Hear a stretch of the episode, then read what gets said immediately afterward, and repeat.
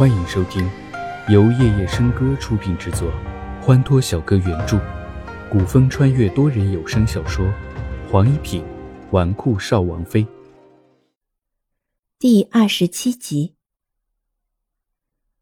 齐之遥被绿风的这句话拉回了现实，他低头看着绿风的侧脸，等着他的忠告。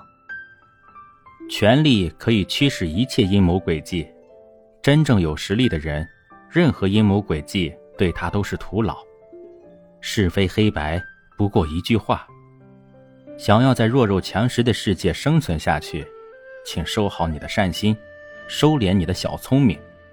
一条命，在掌权者眼中，什么都不是。就像今日的情况，静妃的权力明显比他大很多。大到可以颠倒是非，可以把白说成黑。即便真相是他救了人，但静妃想要他死，随便安一个罪名是太简单的事。静妃想要替女儿云公主报仇出气，突然放弃，只不过是因为绿风和刑部侍郎在，她不想做得太明面。而绿风。他救齐之遥，并非是因为当时他在远处看到了事情的始末，也不是他相信齐之遥不会这样做。绿风也知道，即便今日他不救齐之遥，齐之遥的命也不会真的就折在静妃手中。名动江湖的摘星楼主不会窝囊到如此地步。他只是想告诉齐之遥。他坐在那里，并且拥有能扭转乾坤的能力，他就是那个有实力的人。与有实力的人合作，永远是明智之选。齐之遥走在绿风身侧，认真的品味绿风的这句话，许久才回过神来。多谢少王爷出手相救。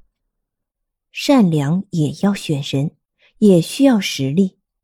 一旦选错，即便是善意，也会作茧自缚。今晚的宫宴是办在甘泉宫的偏殿的，才走到殿外，便就听到从殿里传出来的丝竹舞乐之声，偶尔还有赞颂之词。不用见到宫宴场面，光是听着声音，也知道殿内十分热闹。轮椅突然停住，绿风眸光朝齐之遥扫了一眼。低声忠告道：“收拾好你的情绪，我们进去了。”话落，没等齐之遥有时间准备，便进了偏殿。齐之遥也只能紧跟着入内。殿内的一支舞曲刚刚跳完，舞姬们朝正殿上的皇帝行礼退下。竹子推着轮椅，径直走到殿中央。因着绿风腿脚不便。皇上特许不必行礼。绿风已将齐之遥带来了。五公主被毒蛇咬伤一事，李侍郎正在审讯，相信很快便会有结果。绿风无论面前的人是谁，永远一副冰冷淡漠的模样。齐之遥跪地向皇帝请安。齐之遥参见吾皇万岁万岁万万岁。皇帝扫了一眼跪地的齐之遥，笑着看向绿风。朕先前听说齐之遥与云儿被毒蛇咬伤有关，可是真的？绿风未开口，此事事关齐之遥，只能他自己澄清。于是说道：“皇上，这件事情无论我如何说，都会有人质疑，不如找个当时在场的人来说吧。”皇帝目光移到齐之遥身上，他是皇宫的主人，事情又发生在青天白日之下，有多人作证。其实皇帝身边的苏公公早已经查问清楚了事情的真相。皇帝心中也明白，静妃故意扭曲事实，是想为自己的女儿出气。他先由着静妃作威作福，随后有人提起此事。他便顺手推舟的让刑部的人再去把齐之遥保出来。这件事情他早已经计算好了，只是他没想到最后自告奋勇去处理这件事情的人会是绿风。叶子辰求他赐婚，他又怎么可能会眼看着手握兵权的王府与势力不小的侯府结亲呢？即便他再相信叶王府，也不可能任其势力做大。亲兄弟尚且不可信，如果能借着此事打压了齐侯府，或者让齐之遥受到什么惩戒，那联亲之事便容易了结了。